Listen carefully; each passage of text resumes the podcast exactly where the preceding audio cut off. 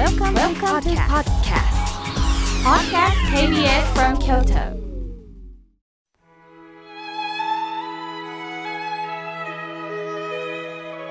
改めまして僧侶の河村明慶です今日の法話のテーマは人間は変わるについてお話しいたしますお正月も終わりいつも通りの日々を過ごされていることでしょうさて一年の計は元旦にありということわざがありますね意味は一年の計画はお正月から早めにしっかりと立てると良いということです。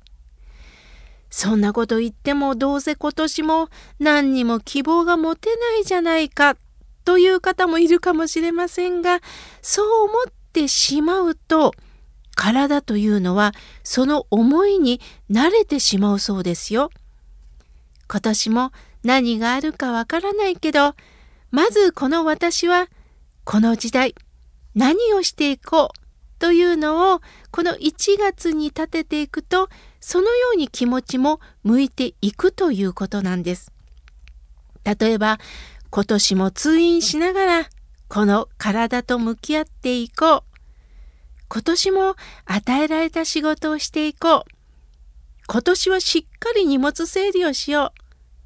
あ、今年はお友達に連絡してみよう。仲直りしてみよう。などなど、計画を立てるというのは大切なことです。さあ、一年の経緯は元旦にありの経緯は計画の経緯です。皆さん漢字を想像してください。計画の計、左はごんべんです。そして右はプラス10と書きますね。つまり10のことを数えながら言葉にするということなんです。10の考えを集めて考えるということなんです。計画といってもいきなりこうしようと出ることってないですよね。日々の考えが何十もあってそれが自然とまとまってくるということです。そこで皆さんと共有したいことは人間は日々変わっているということを知ってほしいのです。あの人からこんなことを言われたからあの人嫌いと思うこともあるでしょう。しかしその嫌いだと思った方も苦手な人も日々考えが変わっていってるんですよ。その時はそんな考えしか持てなかったんです。苦手な人も様々な経験をして変わっていってるんです。もしあなたがその人から嫌な言葉を言われたりした時にはこちらが少し角度を変えて上手に伝えていくというのも方法です。お正月、私は友人と会いました。その友人には仕事上、秘書がいるんです。友人は年末に、ね、これで家族と美味しいもの食べてねと早いお年玉を渡したそうです。すると秘書さんは、すぐ貯金しますと答えたそうです。友人は、いやいやいや、私は奥さんや子供さんに何か美味しいものを買って帰ってほしいという意味で渡したのよと伝えたそうです。すると秘書さんはしばらく考え、ああ、くださった方の気持ちを考えていませんでしたと答えたそうです。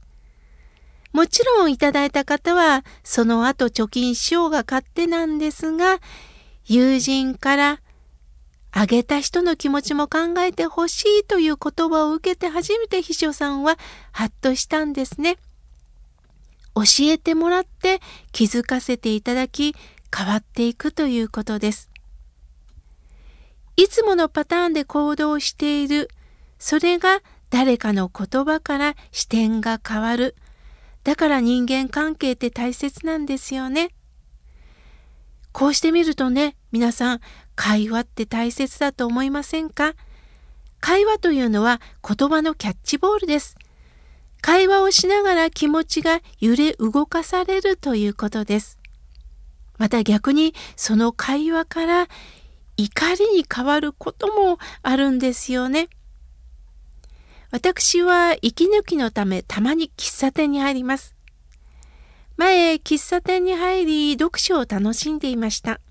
そこへ両サイドに左はご夫婦、そして右側にはどうも親子が座っておられ、その会話が入ってきてとっても勉強になったんです。親子はお互いを睨みながら文句を言っています。お母さん、あんた、何度言えばあかんの？娘さん、聞いてないし。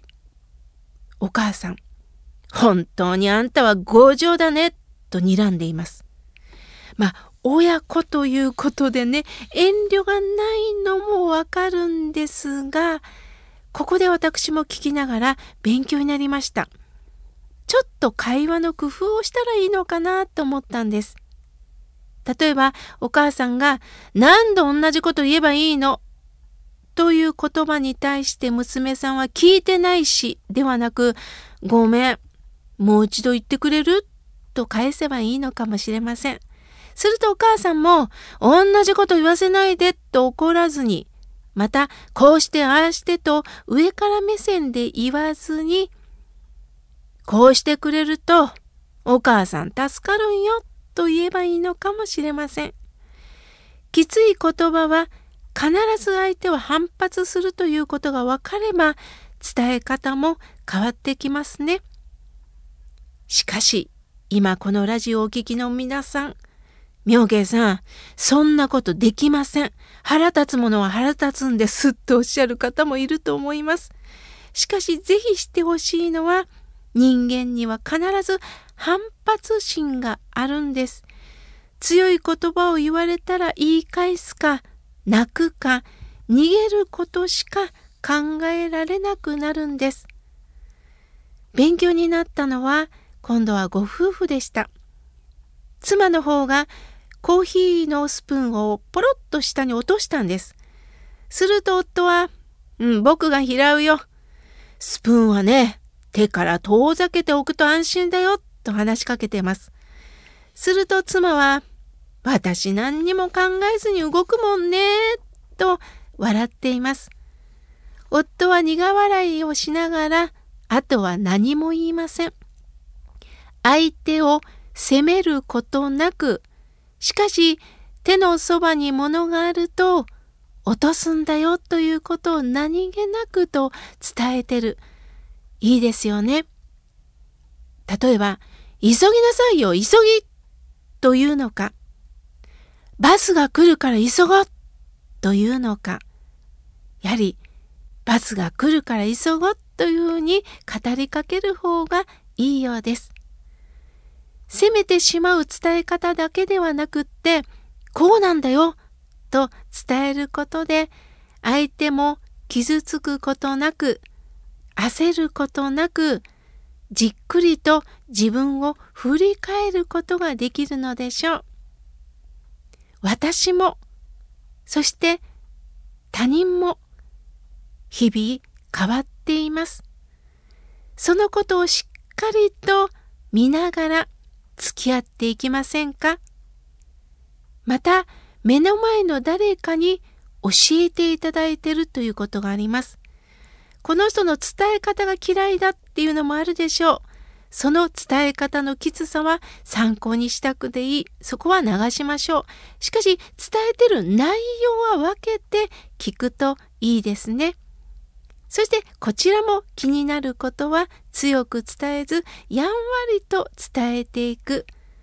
キャッチボールもきついボールは受け取れません。変化球も受け取れませんよね。すると相手に届く言葉を受け取りやすい言葉を投げていきませんか？さああなたの今年の計画は何でしょうか？時間をかけながら考えてみてください。そしてまたメールやおはがきでその計画教えてくださいね。今日は人間は変わるについてお話しいたしました。